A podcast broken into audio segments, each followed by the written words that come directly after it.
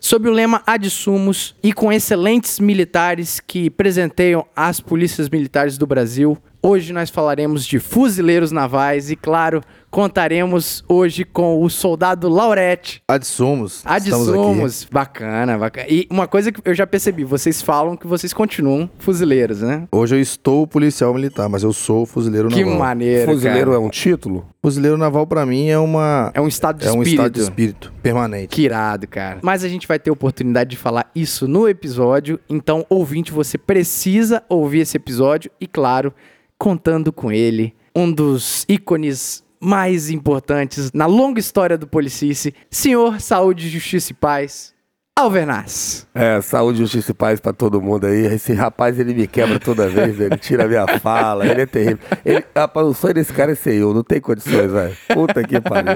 Mas tá bom, ícone. gente, um abraço pra todo mundo aí. Vamos hoje conversar com o Laurete, aí, o fuzileiro naval, aprender um pouquinho. Tô muito curioso aí. Episódio promete, né, Alvernaz? Com certeza. Eu tenho uma curiosidade danada, eu sou fã de Rambo, né, cara? Então tem que... Os militares deixam, Maneiro, a, mano. deixam meu interesse aguçado. Antes da gente ir pros recados, eu tenho que afirmar o que você acabou de dizer. Eu quero ser você. Ah, maldito, maldito. Mas é um grande ídolo, um grande referencial na Polícia Militar para mim. Mas vamos lá, recados. Recados é muito importante, por quê? Porque a galera aderiu ao nosso apoio, Salvernais. Veja bem, rapaz. Que o, bacana. O último episódio a gente já anunciou que foram seis irmãos aí de batalha nesse podcast, que não é fácil fazer, né, Alvernais? Inclusive, um deles, eu lembro que eu tinha preparado. Ele nem ouviu ainda, né? Eu avisei ele. É, Um deles estava até no meu, no meu abraço final lá, né? Não, com certeza. E assim, cara, muito obrigado a esses nomes. E eu acho que com dever de justiça a gente citar de novo. Então, ó, um forte abraço para o Natanael Sutil, que inclusive foi o que- Foi ele. O Pedro Henrique, o Marcos Felipe Rocha. Teve o Kelvin Matos também, que fez uma doação. O Wesley de Souza Pereira e o Guilherme Stoffer. E esse é o nosso convite. Se caso você também queira se juntar a esses nobres amigos que estão nos ajudando a fazer o nosso podcast, fique à vontade. E como é que a galera contribui, Alvernaz? Como achar melhor e como quiser, não ter sem valor. É só entrar lá, dar uma olhadinha, tem os links lá, você contribui da forma que mais lhe aprover. Bacana. Então, PicPay, o aplicativo que todo mundo conhece, você vai pesquisar. Policice, não precisa nem dar arroba. Policice. Vai ter o ícone do nosso podcast, clica lá, vai aparecer todos os planos de assinatura que você vai se comprometer a dar esse valor mensalmente e saiba que você pode também cancelar a qualquer momento. Veja, Vernais, não é obrigado nem permanecer e nem é obrigado tirar dinheiro de dentro de casa E também não é obrigado a entrar. Exato, esse que é o negócio. Liberdade acima de tudo, mas toda ajuda é muito bem-vinda e a gente agradece muito. Alvernais, você tem algum recado para algum amigo aí? Hoje, em especial, eu, eu tinha preparado algumas coisas, mas devido aí à notícia que tive um pouco antes de gravar o podcast, A gente está gravando o podcast no dia Hoje. 25 de novembro de 2020, dia quarta-feira, que infelizmente é, faleceu um dos maiores ídolos que eu tenho no futebol, no esporte, por assim dizer. Cara que desde pequeno eu acompanhei jogando e eu, eu sempre falava que o Zeme, o cara nasce com M ali, ele é pica, né? Porque na época lá, via no Brasil aqui, parava o país, Maradona, Madonna e Michael Jackson. caramba. Esses três, quando vinha no Brasil, parava o país. Então, ou seja, eu cresci eh, vendo um pouquinho do Maradona, o auge da carreira dele eu não vi ali, porque foi a década de 86, eu era muito jovem, na, o ano de 86, a Copa, né? Eu vi em 90, que ele jogou muita bola. Depois acompanhei um pouco os dramas da vida dele ali, sofri muito quando ele ficou doente.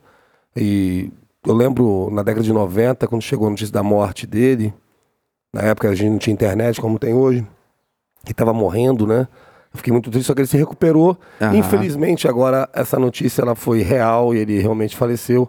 Vai fazer uma falta danada, pelo menos para mim, tenho certeza que para muita gente. Eu queria mandar um abração para todo o povo argentino, todo aquele que é apaixonado por futebol, que gosta do futebol. Maradona não foi rei, Maradona não foi craque, Maradona não foi humano.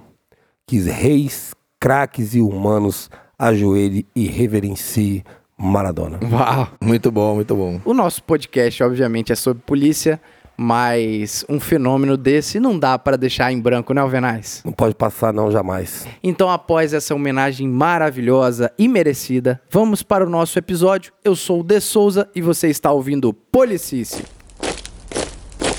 Já avisei que vai dar merda isso. Dá merda isso.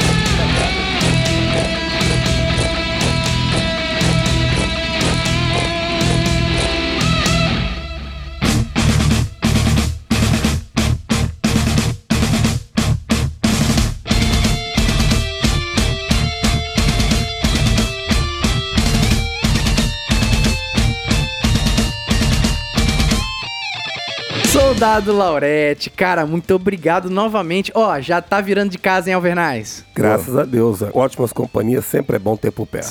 Os microfones sempre estão abertos a pessoas inteligentes, pessoas que agregam muito na Polícia Militar. Pô, fico lisonjeado aí, fico agradecido pelo mais um convite e espero estar contribuindo com, com alguma coisinha aí. Claro na- que tem nossa contribuir. história. Você é fuzileiro, né? Continua sendo fuzileiro. Continuo sendo, se Deus quiser, até encerramento dos trabalhos. Que massa, que irado. Pra quem não sabe, o Laurete é da minha turma de soldado da Polícia Militar, mas veio das Forças Armadas. Não só das Forças Armadas, né? Dos fuzileiros.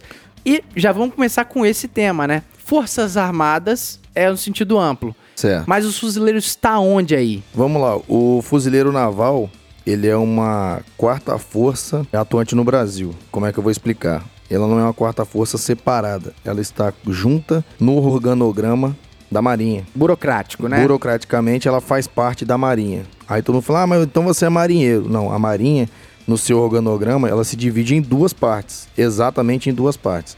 A Marinha, que a gente chama Marinha de Gola, que é o pessoal dos navios, Aham. pessoal que mexe realmente com a parte de marujo, né? De, de mar. Aos marujos. Isso. Pinta convés. É, n- n- nem, nem, nem só isso, né? Isso aí é, é a parte chata que todo o serviço militar tem. Todo de- tem, De, exatamente. ah, ah, cortar batata, ah, aquela coisa toda. Existe, existe. Mas tem uns caras que são altamente técnicos, entendeu? É o pessoal que mexe com a parte de navio, submarino, os caras são, são foda. O fuzileiro naval nada mais é do que a tropa de elite das infantarias do Brasil. Ah, entendi. Entendeu? Como infantaria, os fuzileiros navais são referência. São Mas- a primeira infantaria Mas do Brasil. infantaria não é do exército? Exatamente, todo mundo pergunta isso. Ah, sim. A infantaria, ela se denomina mais pelo exército por conta de não ter questão de mar e tudo mais. O fuzileiro, ele atua, ele é preparado para atuar em qualquer terreno, em qualquer circunstância, em qualquer lugar. Caramba! É, mais, é mais- basicamente isso. Por isso que a gente é preparado. Assim, tem os nossos lemas, né? Que é céu, água e mar, a gente vai estar presente. A gente vai atuar. Caramba, então seria uma infantaria turbinada ali, seria isso? Seria. A grosso modo. Seria o fino da palavra infantaria. Infantaria significa homens que andam a pé. Caramba. Entendeu? Mas a infantaria dos fuzileiros navais não só apenas andam a pé. Eles andam de blindados, eles fazem o desembarque anfíbio, eles fazem salto de paraquedas, eles fazem incursão de diversas formas no terreno. E a característica principal do fuzileiro é o desembarque anfíbio, que é o, o ataque que vem do mar para a terra. E é esse desembarque anfíbio que a infantaria do exército não faz. Não faz. Só se eu entendi. Então, dentro da hierarquia ali, em caso tivesse uma batalha, se fossem lá, a infantaria, os fuzileiros, no caso, fuz- estaria à frente e comandaria. não comandariam. A questão de comando é diferente. Ele seria a ponta da lança, entendeu? O que iria quebrar o bloqueio do terreno, por exemplo, para se tomar uma cabeça de praia. Vamos lá, aquele filme, todo mundo viu aí com certeza, O Resgate do Soldado Ryan. Sim, sim. Aquele banho de sangue que teve Sim, ali, sim. o mar ficou chi- Vermelho. vermelho de sangue. Quem mais morreu? Exatamente. Quem desembarcou e quem tomou a cabeça de praia foram os fuzileiros navais. Tadinho dos fuzileiros. Tomaram, os- tomaram a cabeça de praia, Laurete. estabilizaram a cabeça de praia e depois vem a Laurete. infantaria do exército para fazer o serviço deles. Mas eu acho que o Alvernais perguntou foi a questão igual, por exemplo, subordinadamente está ao comandante da Marinha, da Marinha. né? Da Marinha. Ah, Porque a Marinha também é a mais antiga, né? Ela... Sim. é das armas é a mais antiga. É porque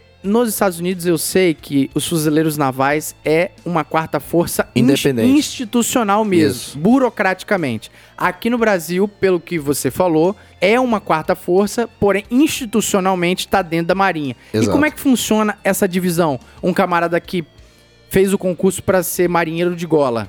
Que aí eu vou fazer um adendo agora, que talvez a gente possa ser mal interpretado. De maneira nenhuma, os marinheiros eles são menores Não, ou do que cara- os fuzileiros. Os caras têm a especialidade deles, é isso que eu queria deixar bem Cada claro. um faz o É, seu, né? Cada um exato, tem exato. o seu papel dentro da marinha.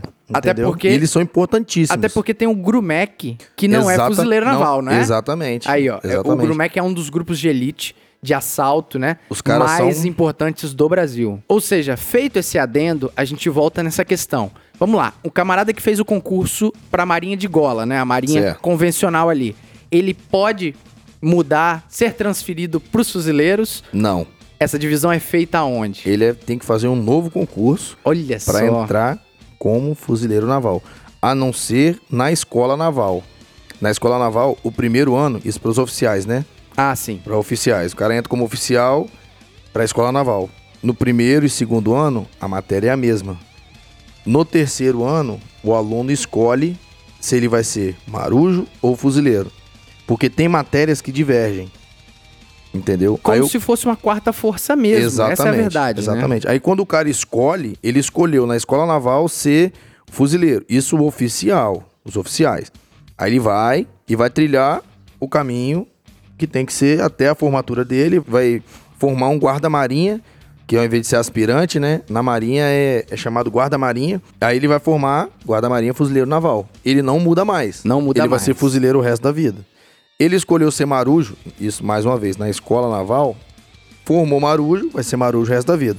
Já nos praças, tem o concurso para fuzileiro naval e para marinheiro. Você faz concurso para marinheiro, o seu curso vai ser totalmente direcionado para marinharia. Questão de navio, questão da parte específica deles, que eu não entro. Que eu não, na verdade, eu nem tenho conhecimento Sim, sim. só tem o conhecimento superficial, os caras que se aprofundaram. Assim como o fuzileiro tem o conhecimento específico de infantaria de fuzileiros navais. Ou seja, entrou na marinha, você tem que tomar a sua decisão no início. No início. Na escola naval, você ainda tem a chance de escolher. Ainda os oficiais, Os eles têm que oficiais. tomar essa decisão também no início, né? Isso. Mas o, o praça, ele já faz a prova específica, ou para fuzileiro ou para marujo. Não tem uma prova só para as duas coisas. Bacana entender essa divisão, né? Uma coisa eu já sabia, né? Que os fuzileiros estavam subordinados à marinha, né? Certo. É, até mesmo pelo nome naval, tem alguma coisa a ver? É Isso mesmo? Sim, sim. Fuzileiros navais, beleza.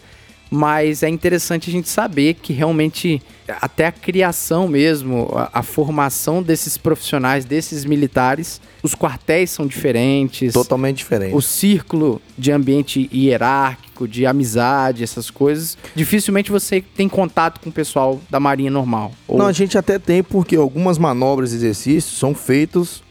É, Tem como eu integração. falei, tem que ter integração. Por conta do, da questão do desembarque anfíbio. O fuzileiro vai embarcar, embarque administrativo, que a gente chama, tranquilinho, no cais, mochilinha nas costas, entrou, vai para as cobertas no navio e fica ali de pronto emprego. Quem faz todo o trabalho é o marujo. O trabalho de levar o fuzileiro para Ah, a guerra. sim. A logística, A quem faz logística é o marujo. toda. Exatamente. Pô, que irado, cara. Mas a parte de combate no navio não diz respeito ao fuzileiro, diz respeito ao marujo. Ao marujo. Então eles têm a técnica deles de combate embarcado, que é o cara manusear aquelas, aqueles canhões, aquela Sim. parada toda. Isso Aquela aí, metralhadora de. isso Aham. aí, antiaérea. Os caras que, que manobram essa parte. Os fuzileiros, não. Caso encontrar o Jack Sparrow, por exemplo, são eles, vocês. Aí o pau quebra, é o marujo que se vira lá. Que massa. Carrego no meu peito o símbolo nacional! Carrego no meu peito o símbolo nacional! Seu filho se tornou um fuzileiro naval! Laurete, uma coisa que você falou antes foi do resgate do soldado Ryan. Certo. Só que, cara, ali é uma propaganda muito fiel, mas é uma propaganda muito negativa. Tipo assim, não negativa daqueles bravos heróis que morreram. Mas assim, cara, os caras nem desceram da rampa. já Simplesmente foram pra morte. Caraca, e como é que é isso, cara? Como forjar profissionais militares desde a sua formação para ter esse espírito? Porque assim, se vocês receberem uma missão de tomar uma praia, você falou cabeça de praia, né? Exato. Tomar um território hostil pela praia, assim, deve ser muito difícil e às vezes o espírito deve ser assim: eu vou pra morte, eu não vou, não sei se vou voltar.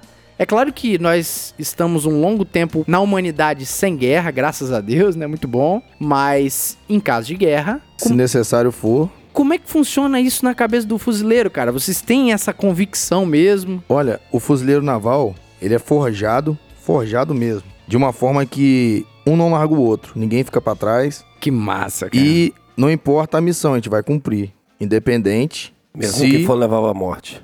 for levar à morte. Então, quando durante o curso, o fuzileiro é ensinado a nunca desistir e sempre procurar formas de lidar com qualquer tipo de situação. Tem que procurar uma forma, tem que arrumar um jeito, ele tem que Tem que desenrolar. Tem que desenrolar, ele tem que ser um cara desenrolado, tem que ser um cara sagaz. E aquela coisa, ele não pode ter medo do perigo. Se o cara fala assim, ah não, eu quero entrar pra fuzileiro só pra botar aquele camuflado bonitão lá, aquele coturno marrom, brilhando, que é um dos símbolos, né? O, Sim, o sim. boot marrom que a gente chama. Lá a gente chama nem de coturno, a gente chama de boot. De boot. É o boot marrom. E vou só pagar o mistério. Não, lá você vai pagar a etapa, muito bem pago. E você tem que estar preparado pro combate. Você é preparado pro combate na essência da palavra. Vai deixar sua carcaça ali, Vai. porque a função é essa, né? É, essa nossa função é. Ah, sua função é morrer? Não. Sua função é fazer o que tiver que ser feito e tentar não morrer. Em cima do que ele falou aqui, eu fiz um curso uma vez, conheci um camarada que era tinha, servia, era sargento do exército de Israel. Sargento do Exército de é. Israel. Uau. Ele, ele nascido lá, mas de pais brasileiro e tal. Aí acontece o quê? A gente tava fazendo um curso, quem tava dando curso pra nós era um paraquedista, um capitão paraquedista. Aí depois a gente foi bater papo, tal, ele falou assim, rapaz, esses paraquedistas são os primeiros a morrer quando tem uma guerra. Ele fala, Meu Deus. segundo ele, é, aí eu não sei a veracidade, foi ele que me contou, né, um, Uhum. um negócio lá em Israel, quando os PQD pulam, os aviões vão descer, eles abrem a artilharia antiaérea e pouquíssimos caem vivos em terra, em solo, né? E de acordo com a maioria convenção- ali. Então o cara já pula sabendo disso, velho. Sabendo disso. Tipo os kamikazes lá japoneses, né? Exato. Mas sabendo que tem até um detalhe importante ressaltar. Isso aí é um crime de guerra, que é comumente feito, porque a Convenção de Genebra proíbe Uhum. que o paraquedista seja alvejado enquanto está Tá saindo do avião até a aterrissagem. Ele pode ser alvejado no avião, eles podem atirar no avião, Sim. mas o PQD descendo é proibido, é crime de guerra. Mas posso te falar um negócio Mas que é me até... Respeita isso. Mas, mas posso te falar um negócio que é, é politicamente correto? Isso parece a placa não pisa na grama, É velho. o camarada... É, exatamente. Alvenaz, é os camaradas quererem teorizarem ética no ambiente de guerra. De guerra. Guerra já se presume que liberdades foram extintas, respeito entre soberanias nacionais já foram quebrados. Ou seja, meu amigo, sério mesmo, tanto do lado mocinho da história, tanto do lado maldoso da história, seja lá qual for, né? Vamos pegar a Segunda Guerra Mundial, onde que claramente, né, todo mundo já tem um imaginário óbvio que o, o mal, o inferno na Terra era o Hitler. Sim. Beleza. E os mocinhos era a galera daqui, né? A galera da paz, É. beleza. França, Estados Unidos, Inglaterra. Ainda assim, mano, ainda assim, o lado mocinho da história vai cometer esses crimes de guerra e o lado mal, obviamente, vai cometer ainda mais. Então, é teorizar o que não é teorizável. É verdade, é os verdade. países podem. Você concorda comigo? Tipo, os países podem até assinar lá, ah, Tratado de Genebra, Convenção de Genebra. Mas é meio que balela, né? eclodiu uma guerra e é aquele negócio. Eu não gosto de hipocrisia. Eu penso na minha situação. Imagina você entre eliminar o inimigo e botar em risco a sua tropa. O que, que você vai fazer? Não vou pensar duas vezes. O inimigo, né? Sempre. Então, eu imagino que isso deva ser ainda mais forte entre os fuzileiros. Como você falou, tem esse preparo, né, para a guerra. E a gente brincou, inclusive, no primeiro episódio, mas a gente fez questão também de dar o devido respeito e devida admiração, porque assim, da mesma forma que eu acho os fuzileiros malucos, os camaradas mais presepeiros, performáticos, Mas... mas porque não for maluco, não pode ser fuzileiro. Ma- é mesmo? Tem Essa- que ter uma pitada, cara. Uma Eu vou pitada. te falar que eu devo ter uns quatro parafusos a menos.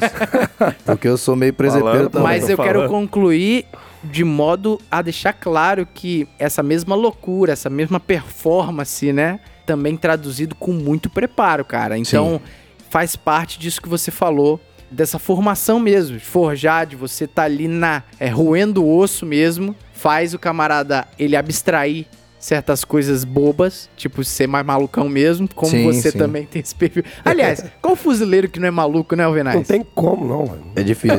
É Você difícil. pega todos os nomes, O cara vai- Fuji, Senna. O cara vai botar Só na sua tem cabeça louco. que você tem que caminhar pra morte feliz e cantando e atirando.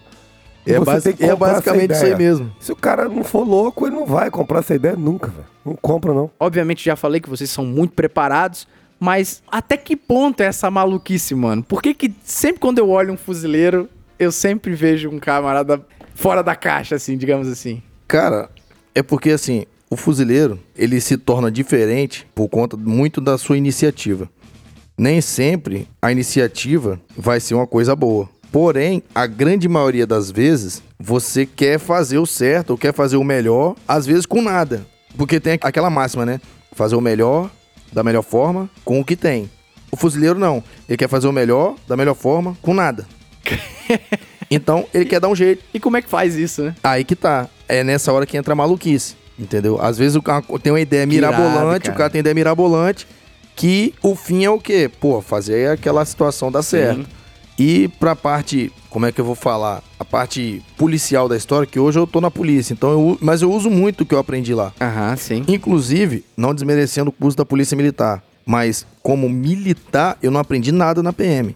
Aham. Como militar, eu Sim. aprendi as regras, as leis, a minha função, É, como função exercer minha policial, função né? policial. Policial, sim. Entendeu? A minha missão aqui eu aprendi, mas como formação militar, formação de psicológico, eu já eu já estava pronto. Já tava pronto. Eu só trouxe.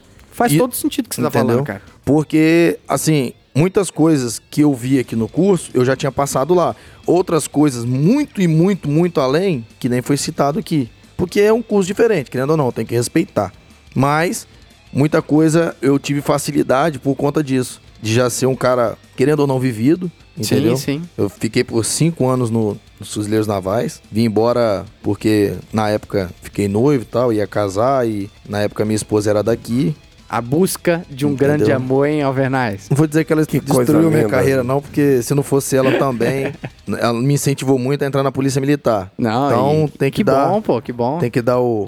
Você A perdeu César os é fuzileiros, ela te deu um filho. Porra, meu filho, Ó, meu. que, que poético é. isso. Alvernais, você tá Entendeu? poético hoje. Coisa linda, né? E Valeu a pena. Dá um abraço pra ela aí. Abraço, é o nome manda um dela? beijo é, pra a ela. Daniele. Não, um beijo não, porque ela tem namorado, eu também tenho namorado. Ah, tá, é Respeito mútuo. É minha ex, é minha Ah, ex-mulher. pô, perdão, desculpa, Daniela. Não, é minha ex-mulher, mas é minha parceira, minha amiga e. É, a mãe gente do tem uma, seu filho A gente tem uma também, parceria né? bacana aí que a gente cuida do nosso, nosso gurizão, o Lourenço, que é meu patrulheiro. Meu patrulheiro. ele que é- maneiro, que Ele maneiro. é um moleque sinistro. Mas aí, vendo essa parte aí do cara doido, o fuzileiro é meio que ilimitado. Entendeu? Ele é um cara meio que ilimitado. Na boa, se meu comandante falar assim, vamos pular aqui, eu nem olho lá embaixo. Você pula. Confia nele. Eu pulo junto com ele. Porque sabe que ele vai pular Porque eu- também. Ah, que a moral. alma do que moral. fuzileiro naval vem disso. Por isso que o cara lá, ele tem disposição pra- pra tudo. Porque ele olha pro lado, ele vê o mais antigo, o mais antigo vai fazer exatamente o que ele mandou você fazer. E Isso eu, é por muitas vezes, hein? já vi, não falando mal da polícia, mas já vi o mais antigo mandar o que ele não tem moral Aham. Nem ou coragem. disposição pra fazer. Complicado, né? Entendeu? É igual aquela velha máxima, né? E aí, vamos entrar? Não vamos? Uhum. Joga pra cima de você, né? Meu irmão, eu olho pro meu mais antigo. E aí, vamos entrar? Eu já tô dentro. Eu espero que ele venha atrás. Sim, sim. Entendeu? Vamos entrar? Vamos entrar na mata? Vamos. Igual, por exemplo, pô, eu queria mandar um abraço aqui pro meu comandante de, de guarnição. Grande meu comandante aí, grande ó. comandante, Cabo Bicalho. Cabo Bicalho. Cabo Bicalho. Meu amigo. Tá me devendo, Bicalhos, tá me devendo. Entendeu? ele não é fuzileiro e tal, mas ele é um cara que tem esse espírito. Sim. É o cara que, pô, a gente pega a trilha da 95, como sempre, sempre tá dando alguma coisa. E a gente cai pra dentro e eu olho pra trás e ele tá sempre perto. Ele tá Sim. sempre junto. O bicho tem disposição, né? Entendeu? Ele tem Cara, é disposição. demais. e eu Maneiro, gosto. maneiro. E eu trago isso dos fuzileiros. É- é- o fuzileiro é o cara que você não precisa perguntar duas vezes. E aí, vamos? Vamos. E aí, vai dar certo? Vamos fazer dar certo. Que massa. Caraca, não vamos se fuder. Tem problema não. Vamos cair pra dentro. Vai dar certo. Se tiver que se lascar, vai se lascar todo mundo junto, mas ninguém solta ninguém. Ou Entendeu? é mais ou seja, menos isso. É poder improvisar, fazer acontecer, mas sempre em corpo. Sim. Sempre em grupo, sim. né? É, sempre. Sempre o bem-estar do grupo, ou da tropa, ou do, do seu pelotão, ou da sua unidade. Sempre. Que massa, cara. Uma coisa que eu tô lembrando aqui sobre maluquice, mas com o máximo adendo possível, né? Foi o soldado fodão que nesse episódio eu vou chamar ele de Trindade ou Rodrigues. O Rodrigues lá de Batiba, ele tava recém-chegado lá no 14. Inclusive, meu camarada, Trindade e Rodrigues é a mesma pessoa? é Trindade nos Fuzileiros e Rodrigues na Ah, Polícia tá. Militar. Rodrigues, meu querido, se caso eu esteja contando algum detalhe que passou batido nessa história, os microfones estão abertos, me manda um áudio que eu vou mandar no, no próximo episódio. Combinado, hein? Vamos lá. O fatídico dia da tromba d'água, Alvernais, se liga. é coisa de fuzileiro. Vamos lá. Eu avisei que vai dar merda, hein? Vai dar merda isso. Cara, ele tava recém-chegado na Polícia Militar. A gente tava. Tinha acabado de formar, setembro mesmo de 2014. E ele foi muito bem colocado, que é uma das coisas que deu pra perceber a disciplina que ele teve ali, né? Diferenciada mesmo. É, eu sou fã do, do, do fodão, eu sou fã. Mas vamos lá. Cara, ele chegou em Ibatiba e. Lá em Batiba teve um fenômeno lá que foi uma tromba d'água, que às vezes no Certo. interior isso pode ser fatal, leva casas, não é? Aconteceu aqui, na minha casa aqui também. É, né? Alagou minha casa, traga no carro. Olha só, Tudo. mas tipo assim, leva a casa embora. Seria tipo um furacãozinho, né? Seria isso É, aí. não, a, a tromba d'água agora eu posso explicar tecnicamente um pouquinho, que isso aí, até nisso a gente tem que se preparar. Olha que massa, por favor. A tromba d'água na- nada mais é do que um afunilamento do terreno e uma grande, um grande volume de chuva em num espaço pequeno. Ah, entendi. Então ela afunila aquele terreno. É a mesma coisa você pegar um funil e colocar, jogar um balde em cima. Vai dar a pressão de água Pressão muito maior. demais. Então vai levar tudo que tiver no caminho. A pressão d'água vai ser muito grande. Por isso que chama tromba d'água. Vai chover num determinado local específico e vai haver um afunilamento dessa água. O escoamento dela vai ser jogado todo por uma. Tipo uma calha, uma canaleta só. Então o nível da água vai subir muito rápido e com muita força. Aí sai arrastando carro, sai arrastando casa. O que tiver na, be- na beira do. Onde essa água Que vai passar. Rapaz, esse homem é uma enciclopédia, cara. Esse Cara, cara, veio aqui e me falou da garganta do cachorro. Falou que tinha eh, dois furos, você falou? Dois céus né, É, do- du- na, na duas boca. paradas na boca. É, lá tem do- duas cavidades é, dentro. duas É. cavidades. Agora me faz No palato do cachorro, que seria cara, o céu da boca. palato, O cara é bom demais. Alvenaz, o cara tem repertório. Rapaz, esse homem é um ídolo. Aproveitando essa brilhante explicação sobre tromba d'água, eu vou falar do fatídico dia da tromba d'água. Cara, é um problema de fato nessas regiões de interior, que às vezes, infelizmente, as construções são construídas em locais é, inapropriados, né? E tava calamidade pública já. A polícia militar, não sei se estava demorando a se organizar, tava esperando uma diretriz maior com os bombeiros, né, fazer. Aí entrou em ação a maluquice do fuzileiro, que ele no meio da tropa, quem me contou isso não foi ele, quem me contou isso foi um terceiro que viu essa cena. Que parece que no meio da tropa, todo mundo perfilado lá, ele, permissão pra falar, senhor, alguma coisa assim, sacou? Meu Deus do céu. E falou bem assim: eu sou preparado pra esse tipo de coisa e eu posso contribuir. Cara, Bom, o, comandante comprou Bom. a ideia dele. E, bicho, não é que o cara resolveu. bicho, na moral, cara, ó, não. Não. Esse é o verdadeiro fuzileiro Caveira, naval. Não é o espírito Pô, cheguei a me fuzileiro arrepiar isso. aqui, velho. Cheguei a me arrepiar. Não, mas aí, tipo assim, é claro que ele teve ajuda todo do batalhão lá, mas, cara, a- aquela proatividade dele demonstrou que é essa maluquice do bem que a gente tá falando. É o né? Sim, conhecimento, né? E É, não- coragem. E, e ouvinte, pelo amor de Deus, se não deu pra entender até agora, a gente chama os fuzileiros de maluco por esse espírito. Mas assim, os camaradas está doidos. São, são Maluco policiais. pela coragem. Exato, são policiais muito bem é, treinados e capacitados pro combate. Então, assim, ficou uma história muito bacana. Justamente só traduziu isso que você falou. Então, essa maluquice, ela talvez ela é forjada pela própria palavra que você falou, né? Sim, sim. Nessa formação do militar dos fuzileiros navais, né, cara? Até porque, diante da situação dessa, uma tromba d'água, você não pode simplesmente estar em forma. A cada segundo que passa, quantos milhões de, li- de litros d'água tá passando por casas, tá invadindo casa, tá levando o carro, tá a, a senhorinha lá de cadeira de roda, tá com a água já no joelho e não tem ninguém para tirar ela de lá. Você vai ficar em forma? Esperando o bombeiro, esperando. Se você é técnico, igual o Caio tem Sim, certeza sim, que ele sim. é, ele só deu o grito porque ele sabia o que ele tava fazendo. Ah, com certeza. Entendeu? Ele vai ficar ali só porque ele é moderno? Não. não é, é uma, da- uma das coisas que nos fuzileiros não tem, é isso. Se você é técnico, você fala, você tem voz. Que massa, Mesmo cara. que tenha, você, lógico, com, toda, com todo respeito à hierarquia e à disciplina, mas você vai pedir permissão pra falar e vai dizer que você é técnico e vai fazer aquilo. Se o seu comandante não deixar, Aí, já é é respons-. Aí a responsabilidade já é dele. Mas se ele viu que você é técnico, vai e faça, vai e vença. O que, que a gente tem que fazer? Isso, isso, isso, isso. E vai. Eu tenho certeza que ele ajudou muita gente Sim, nesse sim. dia. Esse detalhe que você falou, eu achei muito interessante porque eu acho que a estrutura das especializadas na polícia militar, ela é muito semelhante nesse aspecto também, né, Laurete? Sim, Você sim. percebe uma, a semelhança? Eu vou explicar. Essa experiência que eu tô tendo agora na Força Tática, eu noto que acontece muito disso. De, às vezes, deixar o milindre de lado. Sim. É claro, você não pode desrespeitar o seu comandante, Não, né? Pelo amor nenhuma. de Deus. Mas assim, é, se tá dentro da doutrina, cara, eu vejo direto soldado às vezes questionar um cabo, soldado questionar um sargento, claro, com devido respeito, mas fala bem assim, ó, isso aí tá errado, o procedimento é esse. E assim, eu fico até feliz de ver que não tem, como é que se diz? Não tem mimimi, sacou? De tipo, o sargento ficar puto porque um soldado Não. deu uma ideia. E assim como o soldado também tem que se enquadrar dentro da doutrina. Eu Com acho certeza. que isso aí só engrandece o corpo ali, né?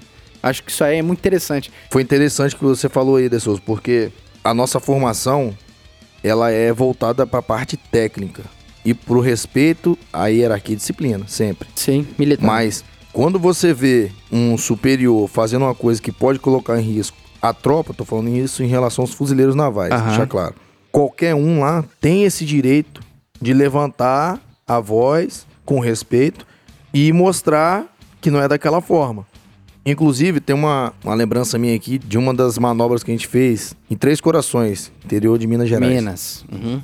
E a gente estava lá acampado e tinha que fazer uma marcha para o combate, que é infantaria pura. Mochila nas costas, pesadão, fuzil na mão e dando a andar. A gente ia andar pouca coisa, só uns 45 km só. Nossa, pouquinho, hein, Alvernaz? Pouquinho, Já cansei.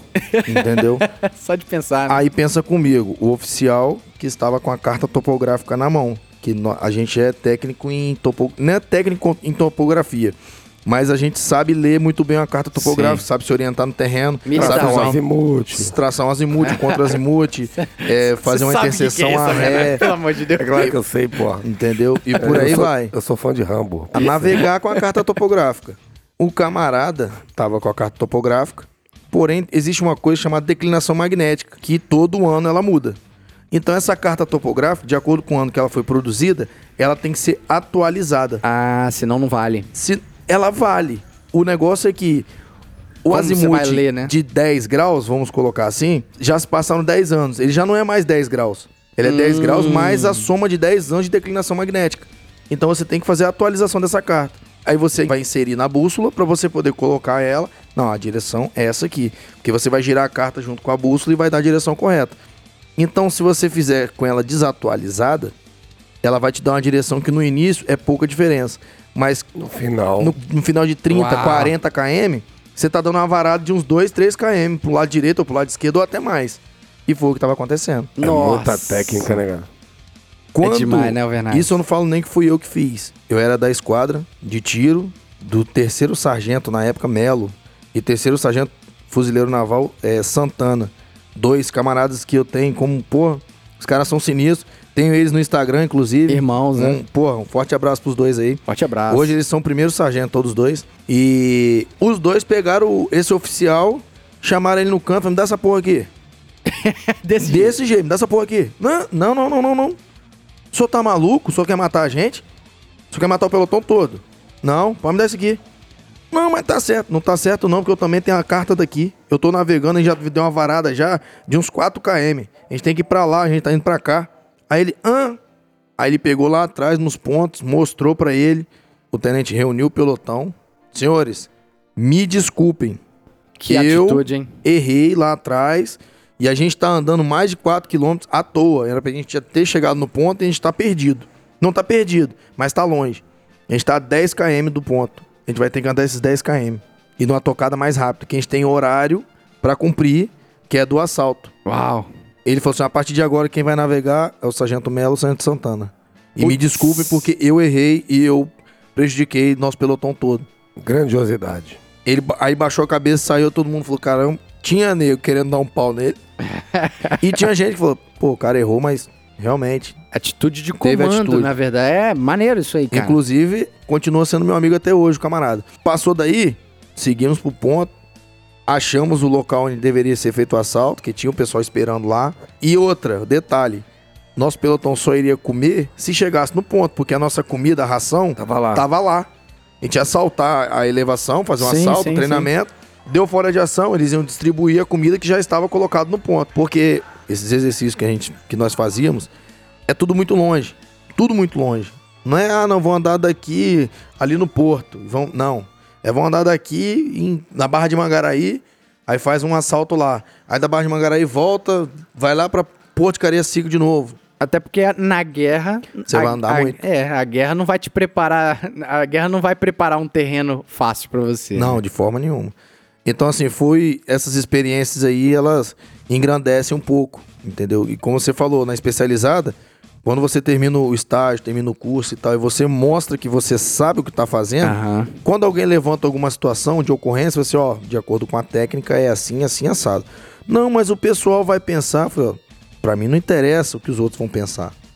Se tá dentro da doutrina, tá dentro da lei, tá dentro da técnica, eu posso ser questionado quantas vezes eu quiser. Eu só vou mo- mostrar que eu fiz o certo e por que eu fiz o certo, Que irado, cara. entendeu? Carrego no meu peito o símbolo nacional! Carrego no meu peito o símbolo nacional! Seu filho se tornou um fuzileiro naval! E me diz aí, antes de entrar no concurso pros fuzileiros, cara, você comprou o ingresso errado ou você comprou sabendo que era pau? Cara, eu vou falar a verdade. Eu posso contar minha história aqui rapidinho, antes de Manda ver. Antes e, e durante o processo. Eu era aquele adolescente que sempre gostei de militarismo. Sempre, sempre. Era apaixonado, Ah, filme de guerra. filme do Rambo, Porra, né? lógico. Porra, ele com aquelas duas metralhadoras na mão, assim, ó. Porra, o cara é sinistro, meu irmão. O cara era um sinistrão. Aí eu falei, pô, eu queria, sempre quis ser militar. Não tive o interesse de entrar na polícia, porque na época não teve concurso. Sim. Em 2008 não teve concurso, Foi um correto? gap, né? Não teve. Não teve? Teve. Mas eu acho que quando eu não podia fazer o concurso, em que eu tinha 17 anos. Ah, sim. Ah, sim. Entendeu? Então acho que eu não podia fazer, ou alguma coisa do tipo que me impedia de fazer o concurso da polícia. Mas eu queria ser Militar. militar, militar das Forças Armadas. Raiz. Que- entendeu? Eu também de viajar e tal. Eu achava o serviço da polícia diferente. Como é? Como é diferente. Como é diferente, né? Não tinha muito a ver com o negócio do- de filme. Então eu queria fazer Ah, negócio de você filme. queria ser o Ram... Aí, ó, Bernardo. queria Queria ser ser o Rambo. Rambo. É Eu igual eu, queria também ser o queria, Rambo. pô. Eu queria saltar de paraquedas, queria descer do navio tomando tiro e dar tiro e matar e quase morrer e não morrer, mas e o pau quebrar. Então é o seguinte, um amigo meu, encontrei ele num ônibus, ele já era fuzileiro, Ah, sim. ele, ele é sargento lá no Rio. Oséias, grande abraço aí pro Oséias. Ele, encontrei no ônibus, eu tô trocando ideia, ele, pô, cara, eu tô lá, tal, sou soldado, assim, assim, assado. Falei, mas como é que é? Ele, cara, entra nesse site aqui e dá uma olhada. O site da Marinha. Aí tava lá o concurso dos fuzileiros aberto. Aí eu olhei aquele, aquele filmezinho institucional dos Bonito, fuzileiros. né? Pô, o cara rolando na lama, o cara dando tiro. Imagina. É. Porra, andando no blindadão. Eu falei, Correu aquela caramba, lágrima. bicho. Correu Eu aquela vou ser lágrima. o foda. Aquelas propagandas assim, ó, Vernais. Aquela- Marinha do Brasil. É. Faça parte, né? Seja um... Isso. Seja é? um fuzileiro Seja um naval. fuzileiro naval da Marinha do Brasil. é. Aquela lágrima correu no. Pô, meu coração acelerou. Me arrepiei. Então eu falei assim, bicho, É pra mim. É eu pra vou mim fazer isso esse aqui. troço. Aí, detalhe. Ele falou, ó, você sabe nadar? Eu falei, não. Meu Deus. Aí fudeu. Aí ele, não, mas então você aprende enquanto você estuda. Eu, beleza. Só que com 17 anos eu já trabalhava pra cacete. Estudava. Entendi. Aí eu peguei, falei, nadar. Ah, deve ser besteira, é só testezinho físico, bobo. Aí tá. Corria bem, que na época eu tava. Vou jogar bola e tal. Voando, aham. Tava voando novinho, 17 anos. Sim. Era magro. Acho que eu tinha. Se eu tinha 70 quilos, era muito. Aí, beleza. Fiz a prova, fui aprovado. Aí falei, caramba, beleza, né?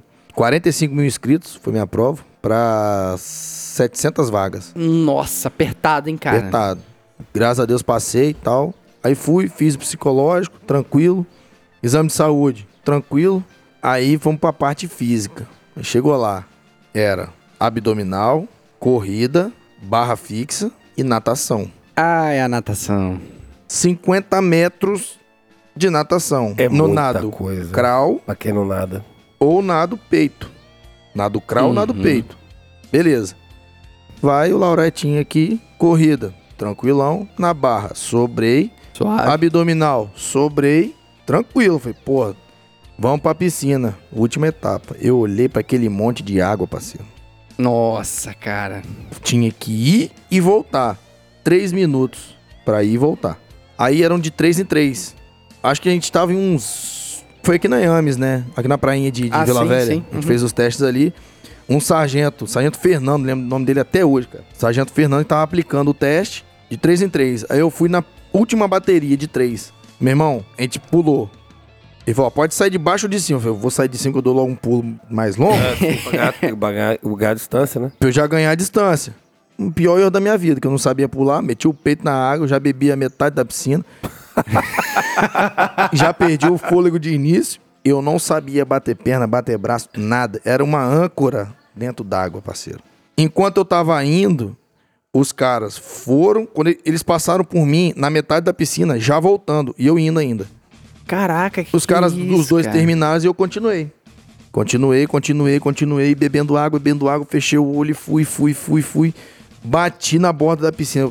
Na hora que eu bati na borda da piscina, eu não pensei, eu já voltei. Que se eu segurasse, Sim, já é. eu saía. Sim, a, a cabeça já tava. Já tava já na Ruim, merda. Eu já é. tava na merda. Tinha bebendo água com força, água no ouvido. Voltei, vim me arrastando. Eu, sim, eu lembro até hoje aquela sensação de sentir os pés arrastando Os pés afundando. é, os pés arrastando no fundo da piscina, já na parte rasa, eu chegando. E a galera que fazia, tava fazendo o teste comigo, gritando: vai, vai, vai, vai, vai, Isso que eu vambora, vambora, maneiro, vambora, cara. vambora, vai Porque que é dá. muito tempo. O tempo é, É. muito, ele é grande. Sim, é grande, 3 minutos, pô. Hoje eu, eu faço 50 metros em 30 segundos, pô. 40 segundos. Aprendeu a nadar. né, Aprendi a nadar. Aí, na hora que eu bati, meu irmão, os caras foram e me tiraram da água. Você não morrer. Pra eu não morrer. Aí ficou naquela, tá todo mundo, pô, muito bom, muito bom, parabéns e tal. O sargento Fernando chegou, ô Foster, né? Faz favor. ridículo. Me chamou no canto, aí eu já comecei a chorar, parceiro. Comecei a chorar. Caraca. Olha só, ele falou assim: olha só, eu não sei o que você fez aí. Como você conseguiu? Eu não sei o que você nadou. Você não nadou crawl nem nadou peito. Eu falei, pô, perdi minha vaga. Não tinha repescagem, não tinha. Sim, sim. É, acabou, acabou. O que ele botou no papel. Era eliminatório. Eliminatório. né? Ou sim ou não. Seria Exatamente. isso. Não era de nota. Não. A classificação já tinha. Aquilo ali era apto ou inapto. Apto ou inapto. Aí ele falou assim, cara, só que é o seguinte: você não me lesou. Você não me roubou. Lá a gente chama de lesar, né? Ah, você não me lesou, você não me roubou. Eu vi seu pé tocando no fundo, mas ele tava tocando sem você querer. Você não tava apoiando no fundo. Eu vi seu pé arrastando Ele tava no fundo. afundando mesmo, não sabia nadar? Tava Exatamente. Eu tava afundando e assim, você foi na brabeza. E eu vejo que Tem isso que o perfil. fuzileiro tem que ter. Caraca, que moral, eu tô afundando. Que arrepiado. foda, Então né? vou Que eu fazer tô o seguinte. arrepiado, cara. Eu vou deixar você ir fazer esse curso. Você tem um mês pra se apresentar lá. Que tinha um processo ainda, né? Eu quero ver você formado. Quero ver você de branco aqui, beleza? Aí eu acabei de chorar pra E caramba. vai aprender a nadar, seu Deus. maldito. Falou. Ó, entra na escolinha, vai fazer qualquer coisa. Meu irmão, eu sempre fui de renda baixíssima. Sim, sim. Nascido e criado na roça aqui em Cariacica. Nadava nem em rio. Eu vou fazer aula de natação onde? Eu não tinha dinheiro pra pagar passagem. Não tinha nenhuma piscina em Cariacica que eu conhecesse. Falei, meu irmão, Foi pra Mangaraí. sabe o que eu fiz? eu vou aprender no rio, parceiro. em tempo Deixa de morrer. o pau quebrar, meu irmão. Eu vou pra essa porra é assim mesmo. fuzileiro desde essa época, ó, Cara, caveira mesmo. Meu né? irmão, eu fui. Aí chegou lá, começou o curso. Aí pau quebra, né? Você esquece que você é gente, parceiro. Na moral, você vira bicho.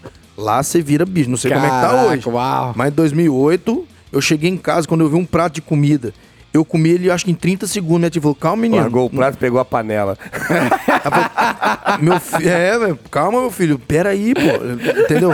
Eu não mastigava. Até hoje eu tenho problema pra comer. Engole. Eu como muito rápido. Eu não mastigo direito por conta disso. Eu desenvolvi isso também na, na polícia. Comer rápido e olha demais. que são também. cursos totalmente diferentes, tá? Sim, Mais sim. também. é, Só que lá era no apito, cara. psicológico mexe com força, né, cara? Entendeu? Era no apito. Na hora da refeição, isso fazia parte do curso. Todos os alunos colocavam o prato em cima da mesa, todo mundo em pé. E o sargento dava, era um apito pra comer, no outro apito eu levantava, pegava o prato e saia correndo. Meu Deus do céu. Como é que é o negócio? Eu comia, pegava o prato, saia correndo, fazer o que com o prato? Já devolver lá e entrar em forma. Acabou o tempo de comer. Vixe Maria. Então, basicamente, a gente tinha 30 segundos Pra para comer. comer. Isso no início de curso. 30 segundos. Colocou o prato, todo mundo com a mão para trás, o xerife fazia oração. Eu lembro até hoje a oração. Obrigado, Senhor, pela comida que temos, pois não sabemos quando de novo teremos. Amém. Caraca, que irado. Isso já demonstra o assim. espírito, né? É, Exatamente. mas foi o que você falou sobre preparar pra guerra, porque na guerra. Você é- não vai ter hora para comer. Esse é um ensaio, né? Exatamente. Exatamente. Aí fala assim, ah, pô, mas é uma coisa idiota, como é... Pô, cara, você é tá preparando idiota, um não, cara não é, pra não. guerra. Se você acha que é idiota, fica em casa. Fica vai em casa. É, não vai ser fuzileiro, não. Isso é que eu queria perguntar. Teve alguém que você percebeu que comprou o ingresso errado? Um monte. Um monte, Um né? Que monte. achou que ia chegar lá igual a propaganda lá. Que que já pegando na aqui? metralhadora, já, Não. já jogando granada. Não, é- o cara chegou ah, aqui não sei o que, pá, pá, pá, olhando assim. Eu sempre fui muito quieto lá, lá atrás. Sempre fui muito comunicativo, porém também muito quieto. Observava muito. Tinha cara que achava que já ia chegar lá, pegar fuzil, pegar a metralhadora, fazer não sei o quê. Só que não. Deve Que virar o Maverick de velho. Gun, né? Só que não. Vou pegar a loura, né? O Maverick de Top Gun, vou pegar a loura de pilotar É, o carro. já Eu vai sou o botar- cara, Eu né? sou o cara, né? Já vai botar aquele, aquela roupa camuflada, vai pintar a cara. É. Entendeu? E não, meu amigo, quando eu me vi dentro de uma vala, com água até o pescoço, às três da manhã, Uau. eu falei, cara, o que, que eu tô fazendo aqui, maluco? Que doideira é essa? Mas tá massa. E o pau Mas tá quebrando. massa. e o pau quebrando. Entendeu? Quantas vezes durante o nosso curso, a gente era liberado às três da manhã, quatro e meia, eu tinha que estar, sabe aonde? Reforço de natação, parceiro. Ah, O reforço de natação tinha lá. Pra aprender. Pra aprender. Eu não sabia nadar, pô. Primeiro teste que eles fazem com a gente. Vamos ver o físico. Corridão, tal, aí vai lá, barra. Fez, ok. Natação. Eu pulei na piscina, afundei. eu me afoguei. Aí o sargento foi me tirar. De modo que Você o, tá de sacanagem, né, louco? É uma âncora. de modo que o sargento deve ter pensado meio assim: esse menino chegou aqui só pro milagre de Deus, né? Ele falou, ele perguntou, como Quem- é que você veio aqui? Eu falei, eu nadei os 50 metros. Você não nadou não, Você você, é tá filho de mentindo. quem? Você é filho de quem? Eu falei, ninguém, eu moro na roça. Não é possível. Vai, vai, vai, some daqui. Aí eu saí da piscina. Pra você ter ideia, durante o curso todo, o curso inteiro, todos os dias, às 4h30 da manhã, eu levantava para 5 horas estar na borda da piscina. Que a gente nadava de 5 às 6. 6 horas da manhã, a gente voltava lá junto pro pelotão que iniciava o curso. Quem já nadava bem, dormia uma horinha a mais. Ah, Lauretinha aqui, parceiro. Não, né? E se cansava menos, que cansa pra caramba nadar. Exatamente. De, ô, De Souza, ele tá, ele tá contando a história aqui na água ali. Você vai lembrar disso aqui. O nosso amigo que era pra estar aqui hoje, eu não sei por que ele não veio, não sei se deu, o Fuji. Hoje. Fuji o Fuji Forte tem uma abraço, foto. Fuji. Tá me Tem uma- devendo, hein? Tem uma foto do Fuji numa, numa floresta, com Isso. a cara pintada. Mas uma cara, irmão, que você, eu olhei a foto, falei, Fuji, Dá medo. se eu olho, se eu tô na floresta, encontrei, olhei pra você, olhei pro outro lado, tem o, o inferno com Satanás, eu corro pra Satanás. Meu irmão, que coisa, bicho. Horrorosa. O que eles fazem com vocês naquele curso? né? Você Que vira bicho, você vira um Rapaz, bicho. Você falou vira o bicho, eu lembrei na hora da foto dele. Eu tava segurando pra falar isso aqui. Porque, rapaz, você fica com medo mesmo. É de dar medo. Porque, na verdade, o curso de fuzileiro, ele te força a buscar os seus instintos primitivos. Uau. Que, que todo, todo ser humano tem. Tem. Que é o instinto de sobrevivência. Sim. Então, por isso que o fuzileiro é tão preparado pra guerra e pro combate. Porque o instinto dele de sobreviver, o cara... Pô, igual, por exemplo, eu não tenho milindre nenhum de entrar numa vala, de entrar no, no mangue, de, de subir numa árvore, de pular um muro. Eu não tenho milindre. De sujar minha faca, de rasgar minha faca. Não tem. Tem muito cara que tem. Porque exatamente não passou por isso. Rusticidade. É Não a tem- famosa rusticidade. Tem cara que não tem coragem de comer no mesmo talher que você comeu. Exatamente. É, exato. Sendo Isso que- existe mesmo, hein, É, Average? é muito, a maioria das A pessoas são maioria. assim. Ah, Tem aquela coisa, ah, É, a gente não- chama- isso não é uma crítica, não. Eu entendo. Não é. Eu entendo. A formação. Eu não sou assim. Nunca fui. Uhum. Né? Eu não fiz o curso lá e tal, mas pela vida que tive, eu não tenho isso aí. Mas eu entendo as pessoas que têm. Eu só Certo. não concordo. Acho que é, é, É. milindre. É palavra é o correta milindre. É o milindre. É milindre. Entendeu? Aquela- A gente lá a gente chamava de o cara é a mamãezado. A mamãe entendeu? O cara é mamãezado. Filhinho de mamãe. Que é a filha- galera que comprou o ingresso errado. Comprou né? errado. Mas vem cá, ainda assim, esses que compraram ingresso errado, deu pra consertar no curso ou eles pediram pra sair? Cara, Teve cara na minha turma que no subir da Alameda, tem uma Alameda lá grandona, né? na hora que o sargento Eu falou assim, desisto, senhor. sua desgraça, bota a porra da mochila na cabeça, vai! Uma mochila, meu irmão, Caraca, com bicho. tudo que você levou pra Sim, lá. sim, Tinha cara que 30 levou quilos. violão, tem cara que levou a sanfona, tem cara que levou... Ai, é o Bernardo, É, o cara pô, levou Roupa violão. pra sair, pra ir na festinha. pra tudo. semana. Meu irmão, eu levei duas mudinhas de roupa e só o kit. Entendeu? Eu fui pra me lascar. Entendeu? Botei minha mochila na cabeça e senta, Até levanta, chuteira senta, levanta, senta, rola, deita, paga 10, 15, 20, 1 milhão, senta, levanta, com a mochila na cabeça, tudo com a mochila. Meu irmão, o cara andou 10 metros, caiu de lado junto com a mochila. Falei, Pode ir embora, pode voltar. Eu desisto. E lá, sem sacanagem, a frase que eles falam o tempo todo: Senhores, ninguém dos senhores é bem-vindo aqui. Sim. Nós não queremos que vocês estejam aqui. A gente não convidou ninguém. O portão tá aberto. Pode ir a hora que os senhores quiserem. Podem ir. O portão vai ficar aberto 24 horas. É só passar ali e falar, ó, eu, recruta fuzileiro naval fulano de tal, não quero mais. Você assina um papelzinho e pode ir pra casa. Chama um táxi, chama a mamãe, chama o papai, faz o que quiser. Pro ouvinte que tá... Entendeu? É aquela cena do Tropa de Elite purim, né? Ninguém chamou os Vocês senhores aqui, vocês Exatamente. não são bem-vindos aqui. Mas essa é a ideia básica, porque quando o cara fica, ele forma um fuzileiro, igual você. Forma. Isso aí Espírito é, de corpo, isso aí é, com é, é- é- paixão, com vontade, Com vontade. com a loucura, que ele é peculiar. Porque não adianta o cara, às vezes, Exato, às vezes cara. O, cara, o cara tem esses milindres ali. Se o cara ficar lá na frente, ele vai ser uma bomba dentro do pelotão. Exato. E eu Concordo. vou te falar que às vezes, não vou te falar que todos formam nessa, nesse nível. Passam muitos, muitos mesmo, o cara que passa aquela, aquela etapa do curso ali só por, sabe que vai acabar. O ego dele, né? Pro ego dele, que o cara aguenta a carcaça. Porém, chega lá na frente, o cara Ah, vou embora não é, ou vai embora ou é um, um péssimo fuzileiro. Mas esse cara é nítido. Ele se destaca negativamente, ele se destaca. É minoria. É, é uma minoria. É aham. uma minoria. Tanto que eu já até conversei com você, De Souza, um, um dia no serviço lá. Os fuzileiros, eles são assim: ou ele vai ser um cara excepcional, ou ele vai ser um lixo como militar. Não tem meio termo. Não tem meio termo. Ou ele é muito bom no que faz, ou um cara, pô, padrão, um cara que você pode contar com ele, um cara que é disposição, sim. um cara que é doido, mas é disposição. Ou então, meu irmão, você vai olhar assim, nossa, fulano, Deus me livre, chego nem perto. É um lixão. Mas eu Entendeu? acho que é aquilo que você falou, é minoria, cara. minoria, porque, é minoria. Alvenaz, eu convido a você fazer esse exercício mental. Puxa na cabeça um fuzileiro. Eu não tô dizendo Nunca doido. conheci. Fuzileiro ruim de serviço. Eu nunca conheci. Eu nunca conheci um fuzileiro ruim de serviço. E a doideira me agrada. Doido. Quanto mais doido, melhor pra mim. doido, eu acho que é a maioria. Não, isso aí é. Mas se não, dizer, se não disser todos, né, Alvenaz? Rapaz, quanto mais doido, melhor. Todos que eu conheço são loucos. E é um elogio. Eu fico lisonjeado. Vou fazer, pô, Laurete é doido. é doido. Eu, pô, inclusive, tem algumas ocorrências nossas aí, que graças a Deus a gente tá logrando êxito aí. Graças a Deus, estamos indo bem pra caramba. A gente só tem a agradecer a Deus pela, além do livramento, a oportunidade de estar aprendendo tanto, trabalhando tanto e dando Sim, resultado. sim. Lembro de uma ocorrência que tava até com o nosso comandante lá, o Sub Menezes, né? Lá em, no Pantanal. Ele só falou assim: não, eu vou aqui só olhar ali um negocinho. Água até a cintura. Num, num pântano. Até a cintura de água. eu só fui, tirei minha carteira do bolso. Tava eu e a Salatiel, que tá no canil até hoje. é. Salatiel do meu pelotão, pô. Nossa, gente, minha amigaça, gente boníssima, um abraço pra Salatiel. Eu só olhei pra cara dela assim, eu chamava ela de. Chama até hoje, nega, me dá essa porra aqui. Eu peguei o fuzil dela. Vambora, vamos cair pra dentro. Ela, bora.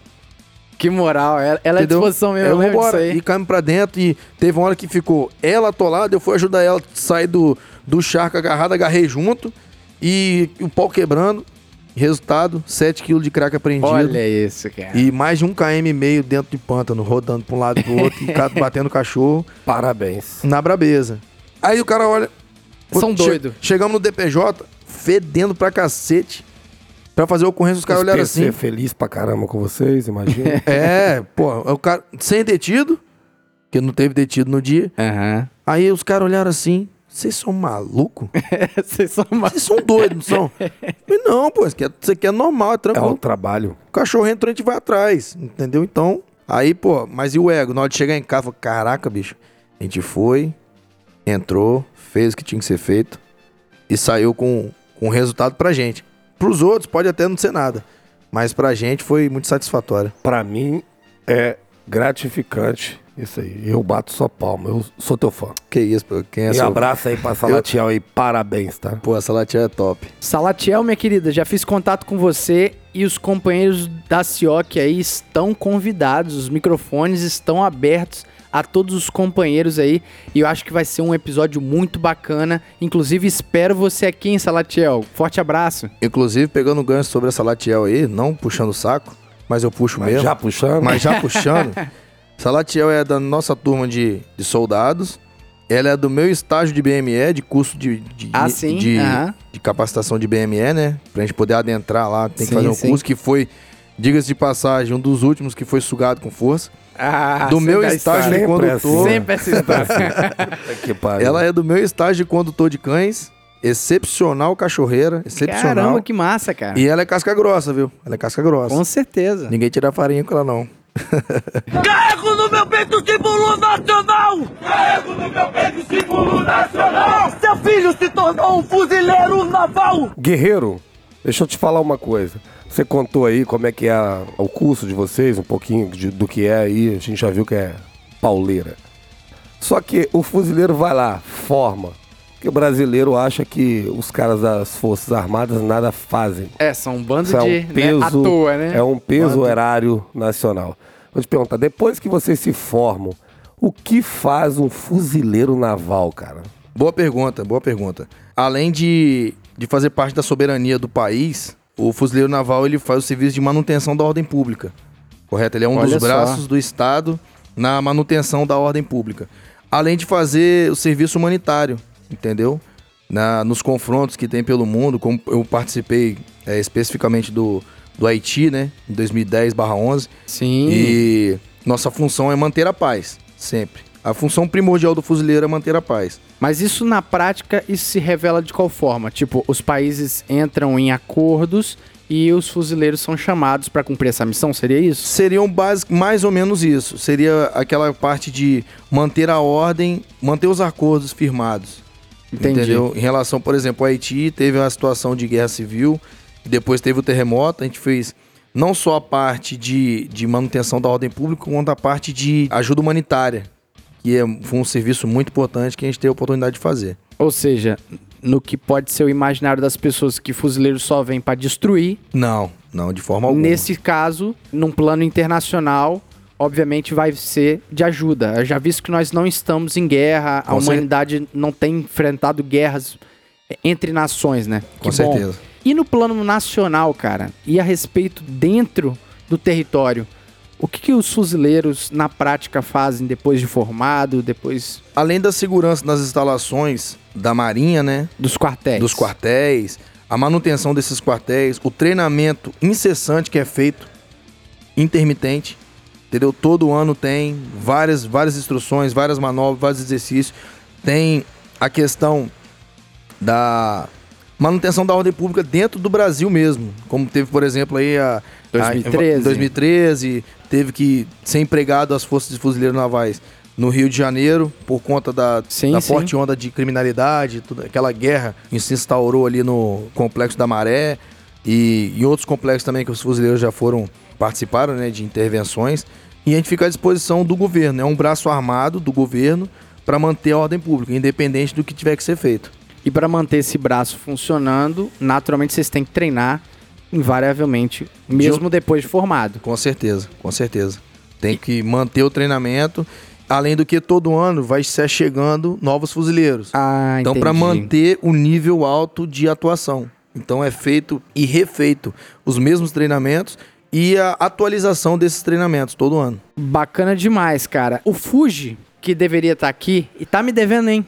Tá A me, mim também. Tá? tá me devendo, hein, camarada? Duas furadas. no- seguida. Ele Tá- não quer vir, não, tá? Ele tá perdido comigo. Tá perdido.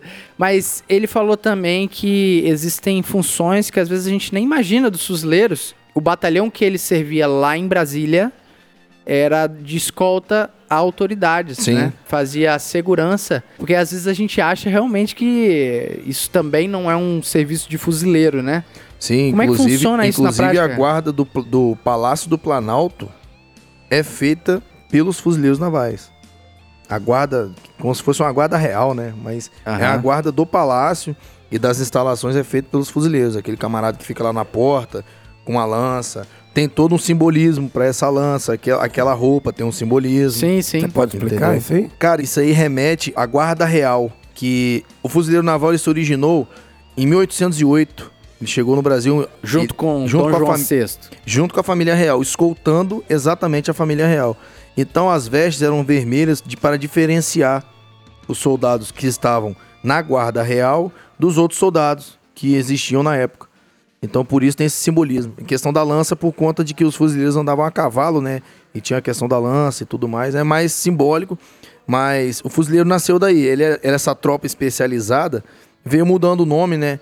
De acordo com o tempo. São, foram vários nomes, eu não vou lembrar agora exatamente todos. Mas até formar, chegar no nome Corpo de Fuzileiros Navais, teve várias denominações. E a primeira delas é Guarda Real da, da Marinha. Da uma, Marinha. uma das primeiras, né? Da Armada, Da- né? Isso aí, Que Eles falavam Guarda. Real da Armada. Que- Que... a missão deles era escoltar a família real, o Dom João VI, né? Dom João VI. Veio pra cá, ele é a família real. E, Então era uma responsabilidade muito grande, então não podia ser qualquer um. Então tinha um, um certo nível de treinamento, um certo nível de capacitação para esses camaradas. Então isso vem se arrastando até hoje. vem carregando essas tradições desde essa época. E me diz uma coisa, uma coisa que me intriga, igual por exemplo, na Polícia Militar do Espírito Santo, quando você faz o concurso, você sabe que você é um policial militar do Espírito Santo. Logo, a depender do comando geral, se ele quiser te colocar em Nova Venécia, você comprou o ingresso Exatamente. pro Espírito Santo. É claro que de uma forma conveniente, de uma forma eficiente, cada um geralmente fica nos batalhões mesmo. Assim como eu sempre fui do sétimo, tenho amigos que estão no quarto desde quando entraram. Mas a gente sabe que se tiver uma transferência para São Mateus, por exemplo, eu Tem- vou. Tem que ir. Vamos lá. No Fuzileiro Navais, por ser uma força armada. Nacional. é nacional. Entendeu onde que eu quero chegar, Alvernais? Olha que loucura. Acontece isso na prática, cara, de às vezes ter uma rotatividade no país, porque uma coisa, ainda assim, eu não gostaria de ser transferido para o interior do estado. Eu gosto de trabalhar onde que eu tô e moro na capital. Certo. Se eu for transferido, eu vou, mas vai ser um transtorno de mudança, essas coisas. Imagina, Alvernais, você servindo em Rio Grande do Sul. Lá tem belas mulheres. Belíssimo. Pô, achei que você ia falar bem assim, um grande time de futebol, pô. Ah, também, tem o Também, Grêmio, né? Internacional. Não, então vamos falar de belas moças. Imagina lá, um fuzileiro brabo, bigodudo, como Vossa Excelência aí, conhece É que to- uma, uma gaúcha. Porque todos os fuzileiros são altos, loiros, lindos dos olhos azuis. Lindos, né? Lindos dos, lo- dos olhos É azuis. tudo todos. que as mulheres querem. né? Tudo, tudo. Entendeu? Todos nós. Vai, vai fazer um sucesso lá no Rio Grande do Sul, mais aqueles homens, né? que Como tem mulheres bonitas, também tem homens bonitos. O povo gaúcho é um povo bonito. Pior que é, né? Não, mas É, pra quem que é. gosta é tranquilo. Isso aí não agarra nada. Eu, eu Não- acho que não o agarra fuzileiro não, né? não, ia se dar bem lá, não, no, nesse quesito. Não, o A fuzileiro é um. concorrência é muito O alta. fuzileiro, Não, é um- fuzileiro é bem eclético, cara. Ele não É- tem dinheiro, não tem dinheiro. Já não é bonito por natureza. Não é maluco, porra. É difícil. Ah, mas sei lá, o amor ele se manifesta de formas de várias diferentes. formas. É, por exemplo, eu amo Botafogo. Então é muito. É, é realmente concordo com você. Pode conseguir qualquer coisa De no qualquer mundo. coisa, né? Mas vamos lá. Aí imagina esse caso concreto aí. O fuzileiro, ele formou, ele já tá trabalhando no batalhão lá do Rio Grande do Sul. Nem sei se tem um batalhão, tem, né? Tem, tem o Rio Grande do Sul. Aí conhece uma gaúcha que tomou o coração do fuzileiro. Pode ocorrer dele ser transferido pro Acre? Pode. Uau. Assim como na polícia, nós estamos trabalhando, né, e tal. Como você falou, o organograma, ele se adequa entre... Tem uma A regularidade. então, é, ele se adequa entre a vontade do comando, que é a precis, o que o comando precisa. Prioritariamente. Ah, Isso. E depois o que o militar precisa. Aham. Por exemplo, quando forma, tá lá, ó, são tantas vagas pro Rio, tantas vagas pra é, Ladário, tantas vagas pro, pra Pará, beleza. Ah, completou as vagas do Rio. Eu sou Que mal moderno. classificado, me ferrei. Me ferrei. Ah. Aí, me ferrei. Resumindo, no curso de formação, como todo curso militar vai ter a classificação, Exatamente. os mais antigos da turma e os mais modernos vai ficar a Deus dará. Vai ficar. Então, assim, você tem que colocar lá três opções. Se nas três opções você for modernão, modernão Tá mesmo, ferrado. meu irmão, onde sobrar uma vaga, eles vão te enviar. Ah, vai você é do Acre, Rio, vai lá pro Acre. Ou você é do Rio, vai lá pro Pará. Mas Nada- e depois? Aí nada, depois- Ó, gente, olha só, fazer uma adendo aqui. Nada contra o Acre, se Nada, ele realmente É, mas é, existir. é só por causa da- Nada contra o Acre. Pula, se vocês realmente existirem, nada contra vocês. Sacanagem. é só Cuidado, o pessoal da te dá distância. Ah, flechada, daqui a pouco vão me cancelar aí.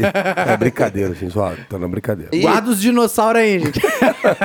Sacanagem. Aí, com o tempo, o que acontece? Tem a rotatividade dentro da Marinha mesmo.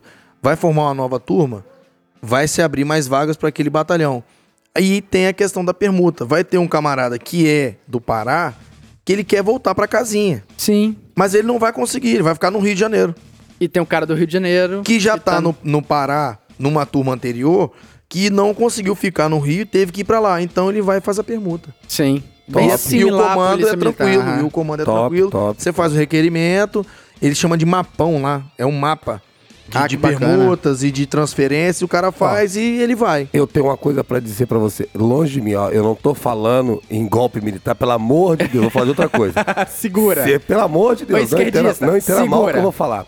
Se o Brasil funcionasse como funcionam as instituições militares, a gente era muito mais organizado. Eu tô falando de uma forma geral, como Eu, tudo. eu também concordo. Como tudo. É, é, é, mas eu não tô defendendo o militarismo, pelo amor de Deus. Percebe que em tudo hoje a gente É, a tem que gente ficar se explicando o tem que óbvio. expli- Vão, É. vão explicar antes pra não ter que explicar depois, né? Tá certo. Mas assim, depois que você tá estabelecido no local, não é comum rolar o bonde, né? Não, não. No fuzileiro não é, muito, não é comum. Ou Não seja, comum. é, capaz o camarada fazer família E fica naquele lá. local e ficar lá. Fica lá. E o plano de carreira, ele prevê o camarada chegar até oficial? Até subtenente. Que no caso é o Suboficial, o suboficial. Entendeu? Isso na carreira normal, né? Se você fizer a prova para oficial do quadro auxiliar, aí você pode até capitão. Ah, entendi. Entendeu? Seria como se fossem os oficiais que eu as aqui no Espírito Santo. Exatamente. Só que aqui no Espírito Santo você tem uma ascensão mais direta. Entendeu? Você é, completando os requisitos, fazendo curso de QOA, aquela situação toda, Sim, sim. você vai sendo promovido. Lá é um concurso específico. A parte. É a parte. Então a- a- o final da carreira do praça lá é o suboficial. Mas é um concurso interno. É interno. É um concurso interno. Que são pouquíssimas vagas. Às vezes por ano abre uma, duas vagas pra. Caramba. Entendeu? É muito pouco. É muito pouco. É, o meu tio, que ele é tenente QOA, Uhum. tenente Peixoto, forte abraço.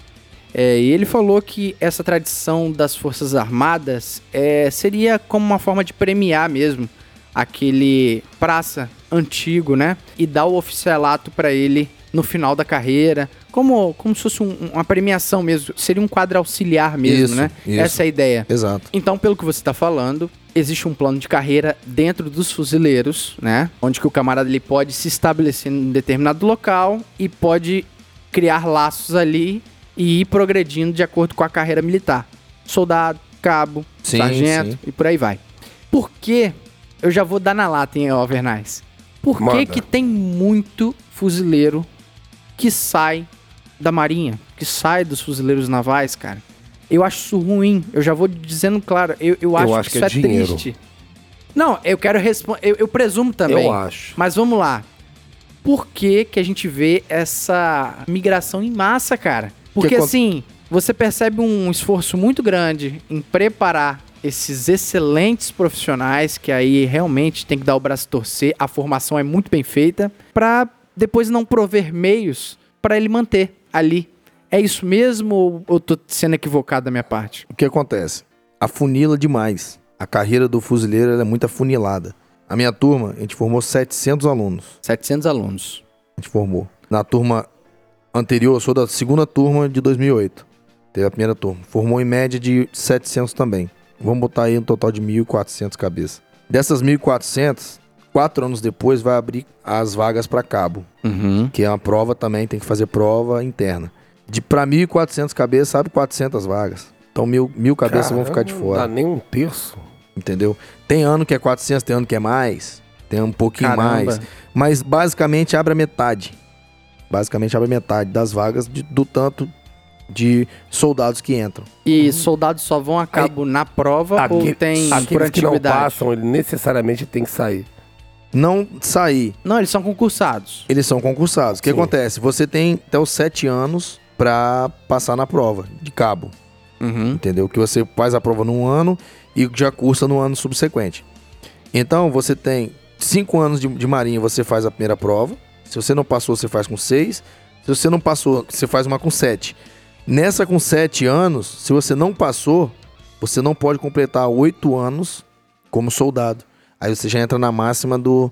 que é, é lei. É igual no, no exército. O exército fica até os sete anos e você tem que. É É dispensado. dispensado. Isso aí. Então, quando você não passa nesses três anos, além de aumentar a concorrência, você desanima. Que você vê sua turma indo embora e você ficando pra trás. Mas a Marinha não quica o cara, porque Não. o cara é concursado. Não. Mas com sete anos. Ele tem o direito de ficar como soldado o resto da vida lá. Não. Ah, entendi. Com sete anos encerra, Encerra, mesmo Encerra. sendo concursado? mesmo sendo concursado. Porque nesse período você não tem estabilidade. A estabilidade vem com 10 anos. Entendeu? Então, quando você passa na última etapa, beleza, você continua. Se você passar, se for a cabo, com 7 anos, você vai ser sargento com 10, 12 anos, vai, mas tem mais uma prova também, que afunila mais ainda. Só que você já é cabo, você tem mais chances de fazer essa prova. Então acaba que você tem mais, além de ter mais chance, você tem mais tempo e completou os 10 anos. Aí você fica cabo e chama de juruna. Cabo é o, Juruna, É o já ouvi- juruna. já ouvi você juruna. fica miliano como cabo, depois vai a terceiro sargento. E no máximo que você vai ser, vai ser segundo sargento. Entendi. No final da carreira. Além de, você nunca vai ser um subtenente. Eu entendo um por que eles fazem isso. Suboficial, no caso. Eu também Consigo- eu- presumo. Eu, não concordo, mas eu entendo.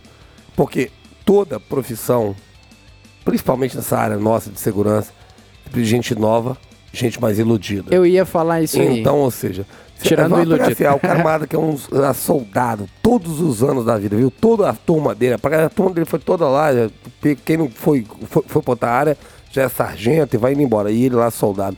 Esse cara tá desanimado.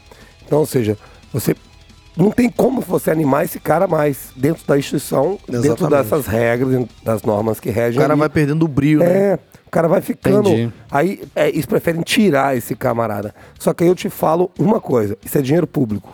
Nós pagamos isso. Sim, sim. E você paga pra formar esse camarada e pra deixar esse camarada bom.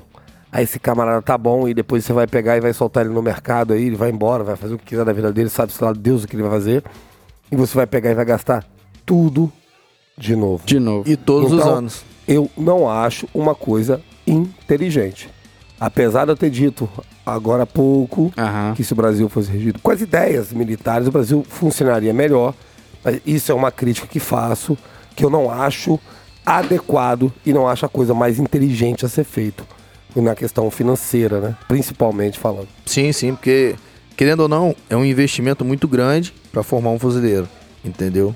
Então, na nossa turma aqui de, de soldados, eu não, não dei muito disparo, vamos, vamos dar um exemplo. Eu Sim. não dei muitos, muitos disparos, em vista do que eu dei lá, entendeu? Só na minha prova de tiro eu dei 500 disparos. Caraca.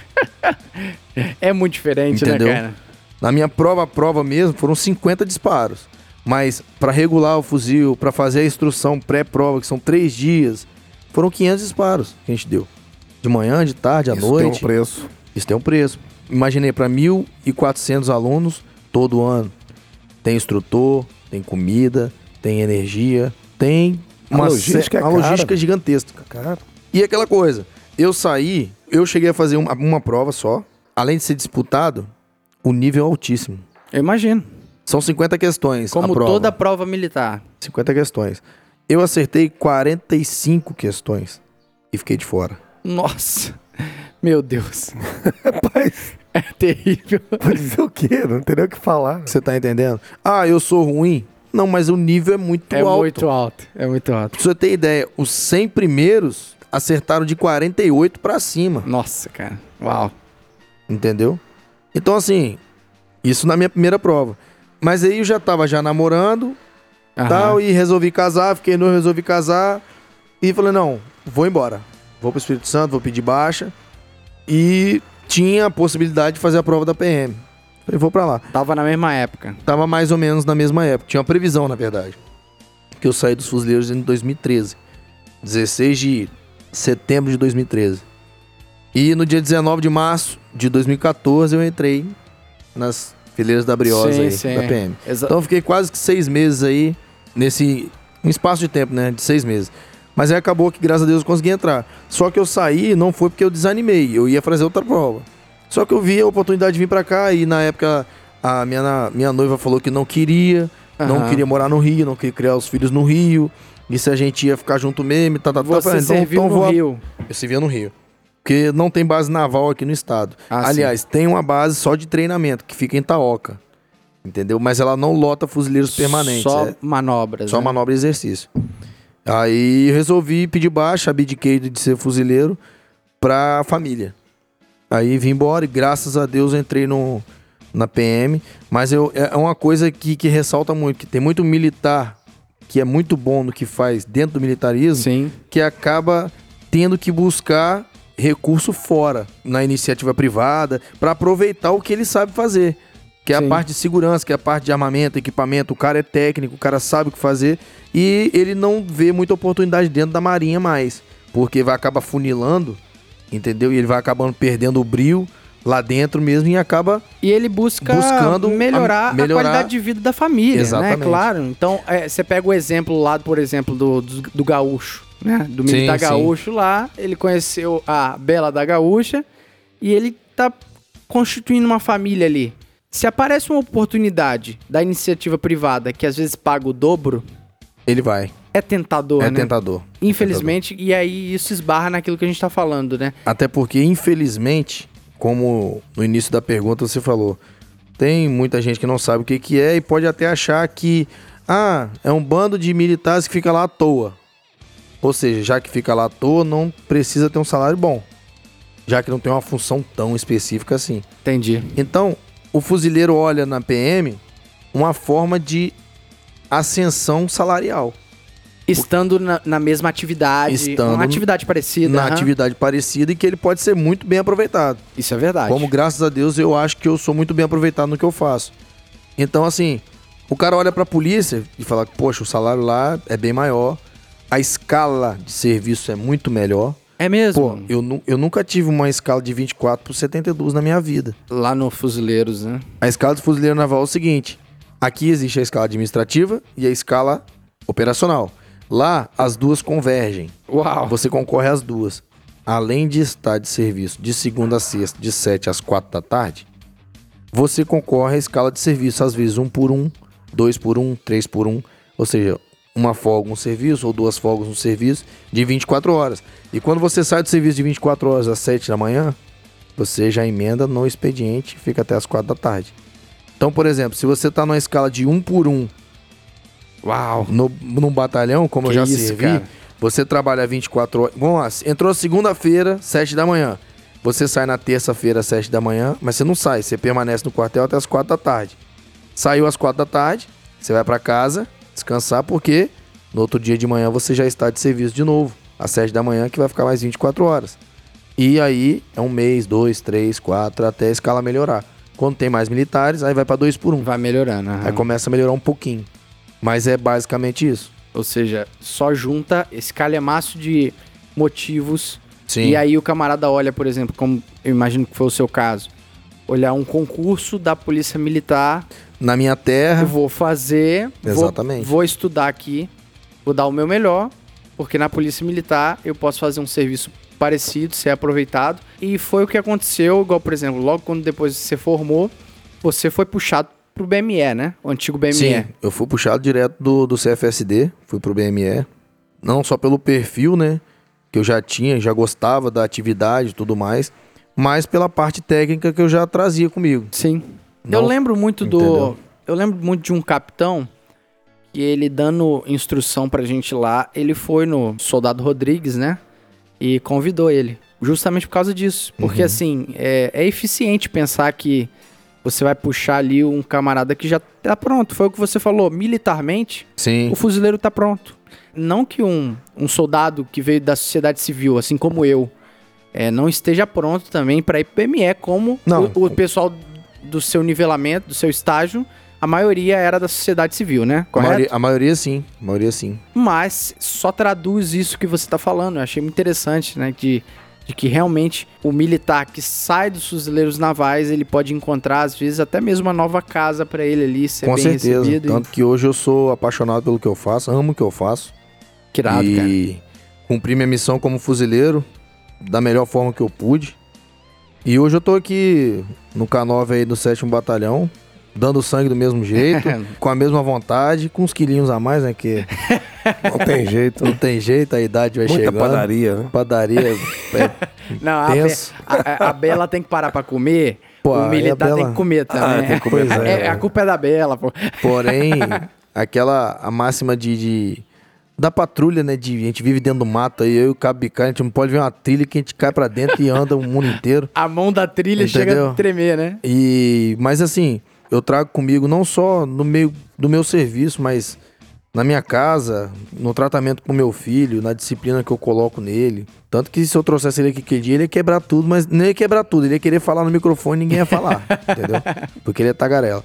Mas eu, eu, eu tento passar pra ele o que eu vivi, eu tento passar princípios. os princípios, né, do companheirismo, da divisão, de você dividir o- uma coisa que você tem.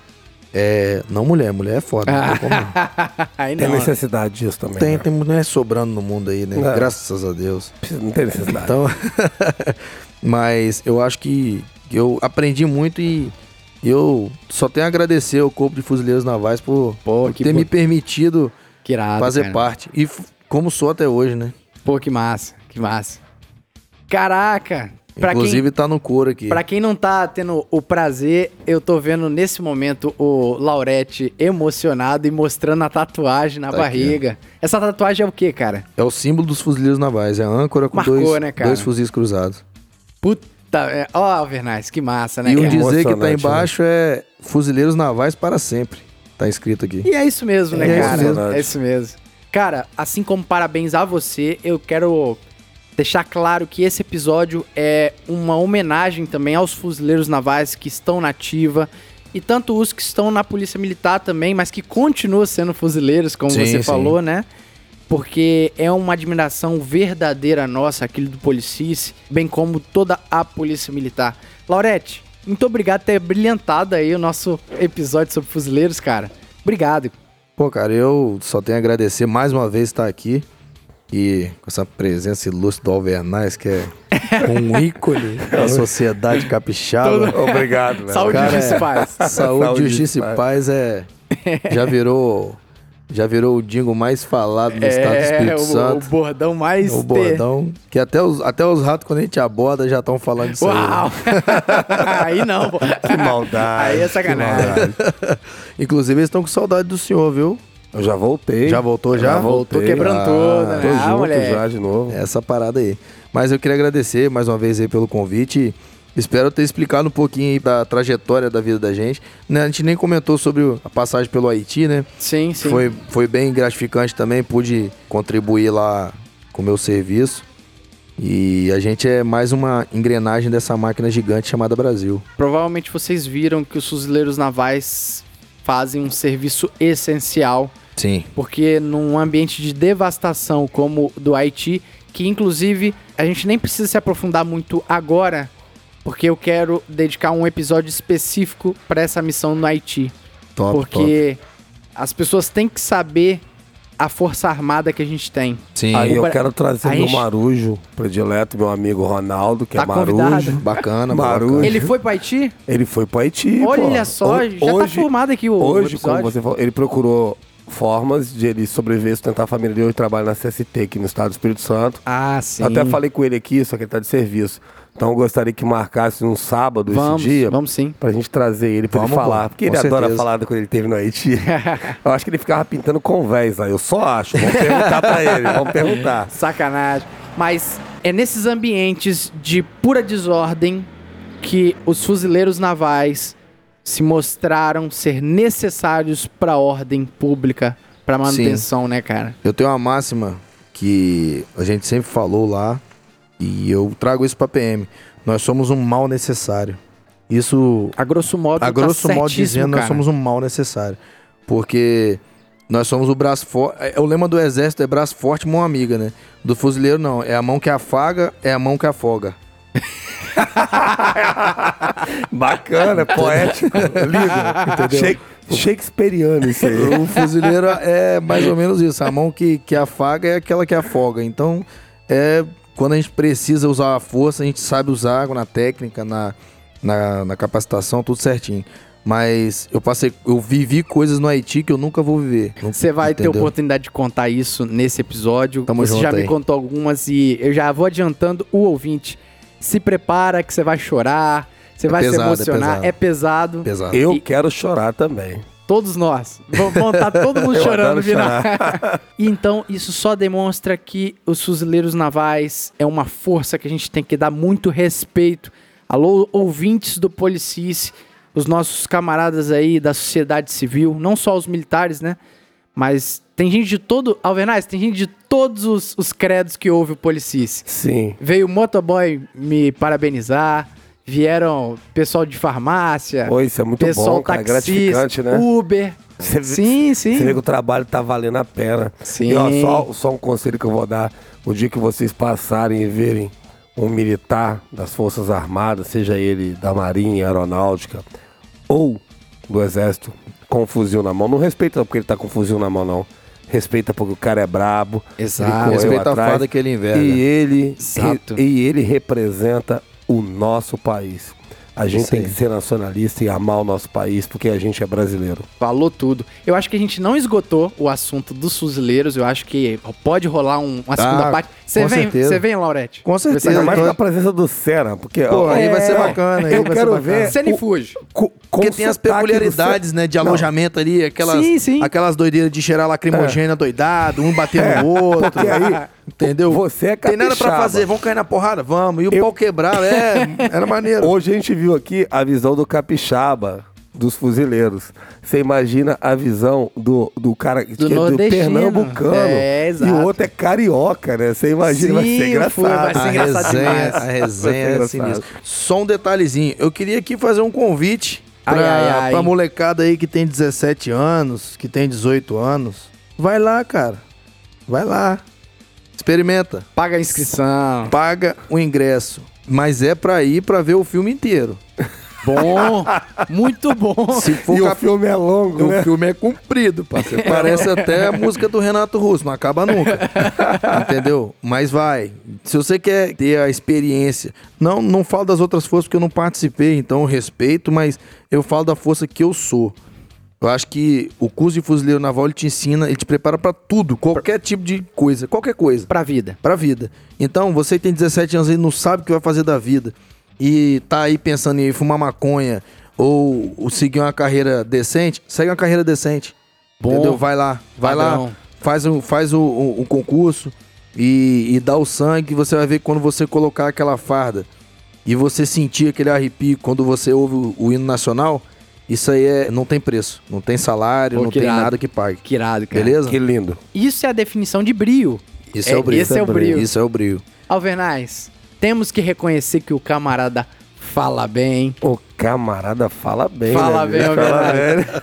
Alvernais, por favor, vamos encerrar com as suas palavras. Laurete, eu queria lhe agradecer novamente. Quero agradecer aquele dia dia que você veio aqui falar dos cães, que eu achei muito massa e muito gratificante. E esclarecedor, que eu aprendi várias coisas ali, né? Cara fera. tamo É. junto. E hoje você voltou aqui, cara, e deu mais uma aula. Eu sou um camarada que eu sou apaixonado pelas Forças Armadas. Eu também, como você, adoro filmes, adorava Platoon, Rambo, etc, etc. o Regaço Soldado Ai que você citou aí e tal. Sempre gostei muito. E tive vontade de servir as Forças Armadas, infelizmente não foi possível. E, cara, muito obrigado. Espero que o pessoal. Eu tenho certeza, né? Que o pessoal que ouviu esse podcast vai adorar, cara. Sem dúvida. Eles devem ter gostado demais, como eu gostei. Você é uma enciclopédia, cara. Você é muito bom, muito Você tá bom. com moral, hein, Laurete? Porra, me sinto Ó, lisonjeado mais uma eu vez. sou teu fã e quando você mostrou a tatuagem aí, eu não vi. Vou pedir pra ver depois. Você mostrou pra ele lá, porque o ângulo que eu tô aqui não deu pra me ver. Mas assim, é. Eu senti o brilho no seu olho aí, senti que é paixão irado, mesmo. cara. É isso aí mesmo, cara. Eu sou teu fã.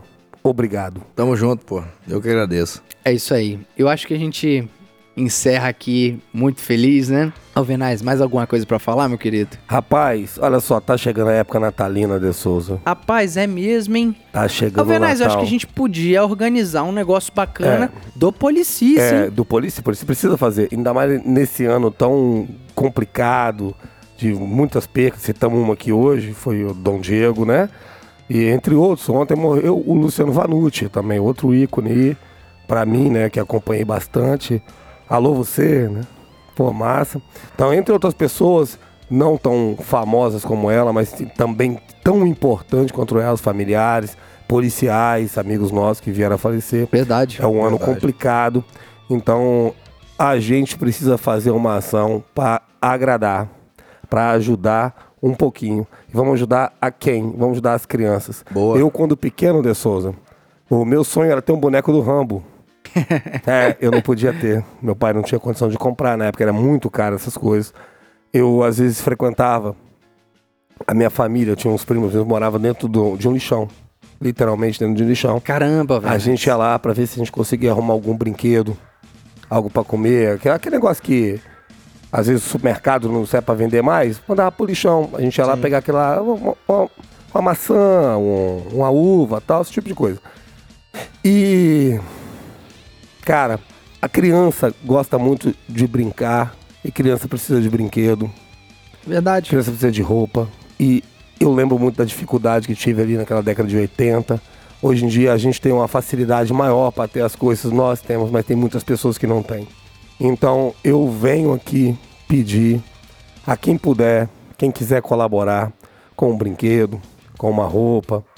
Ah, se ah, acha difícil comprar o brinquedo, comprar uma roupa, quiser doar alguma coisa em dinheiro pra gente fazer essa ação, entre em contato aí no, Nas redes nas sociais. redes sociais, o meu é, é Albson Alvernaz, eu tenho um, tenho o o alvernaz.policice, o De Souza tem o dele lá, que é Isso, o Cleiton, Cleiton de Souza. Guitar, Cleiton de Souza Guitar. é, guitar, tem o Leandro Fotógrafo, tem o O, o PC Gomes, né? PC Gomes, É, Se quiser, no, na- no da Bela também, É. K9 Bela, sétimo Isso, batalhão, é, pode ir K9 lá. Bela. Vamos, vamos organizar da seguinte forma. É, primeiramente, se você quer saber o quão importantes são essas ações, vai no nosso 12, o episódio 12 do Policis, que a gente falou especificamente disso. O quão faz diferença na vida das crianças. Não é besteira, gente. Às vezes é um brinquedinho que você tá dando ali, que seu filho não usa mais. E você tá mudando a vida daquela criança. Com certeza. Aquele menino Alvernaz que você citou no episódio 12, que quando vocês deram a bola pra ele, eles estavam chutando bola quadrada, não é? Tem a, a- bola deles, coitada. Tava muito ruim. Parecia a minha bola da década de 80. então, ou seja, quem às vezes quiser, pode pegar, já entra. Eu trabalho na segunda companhia, é, fica em Campo Grande, entregar lá. É só citar o Policice lá, fala deixando aqui o pessoal do Policice, ou entrar em contato com a gente aí nas redes sociais. É, isso que eu queria entendeu? organizar pra deixar É. é, certo. Vamos lá. Segunda companhia é a companhia da Polícia Militar Do que fica batalhão. em Campo Grande, município de Cariacica. Campo Grande, município de Cariacica. Isso significa que se você for de Vila Velha você não pode doar? Não. Isso significa que a gente vai fazer contato com você e vai buscar. Isso pode aí. ficar tranquilo. É só mandar uma mensagem. Mas assim, vai facilitar muito, inclusive pra gente, se brinquedos usados ou brinquedos novos, você que fica a critério, Ah, né? Fica à vontade. Roupas, roupas pode também, Claro, né, Alvernaz? deve. De todos os tamanhos, vai lá na segunda companhia. Fica próximo a Expedito Garcia, a principal avenida de Campo Grande ali, em Cariacica.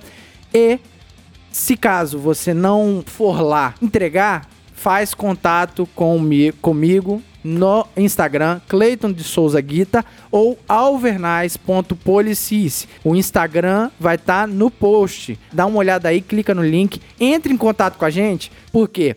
Porque às vezes você tem, sei lá, eu tenho roupa aqui, tenho muita roupa e preciso de ajuda para buscar. A gente vai arrumar um jeito de Sim, a gente buscar. arruma um jeito e vamos ajudar, gente. Época natalina, ano complicado. A gente precisa dar um pouco de alegria pra esse povo nosso. E o Policice, ele abraça essa ideia. Não é, De Souza? Com certeza. Abraça essa ideia. Não é, meu amigo? Com certeza. Sempre, né? A gente, a gente está à disposição para ajudar. Então, ou seja, a gente quer ajudar, é só ajudar. E de tudo, ah, eu não, eu, pô, não tenho brinquedo para dar, não tenho tempo para comprar e tal. Quiser doar um dinheiro, não tenha preocupação com isso, que tudo vai ser disponibilizado. Vamos passar aqui, vamos botar na descrição. Transparência. Não esquenta a cabeça, entra em contato com a gente, a ideia é só ajudar. E obrigado mais uma vez. Show de bola. Bateu dúvida? Ouça o episódio 12 do Policice, que a gente falou um pouco sobre essa transparência, né? Como são feitas, eh, são feitas sempre com muita seriedade e o Policice vai encampar essa campanha pro Natal das crianças. Vamos lá, com muita saúde, justiça e paz, né, Alvernais? Saúde, justiça e paz para todos os ouvintes, parentes, amigos, para todo o Brasil, para todo mundo, para que a gente precisa muito disso. Com certeza. Então é isso, pessoal. Fiquem com Deus. Até a próxima aí. Tchau! Ad sumas.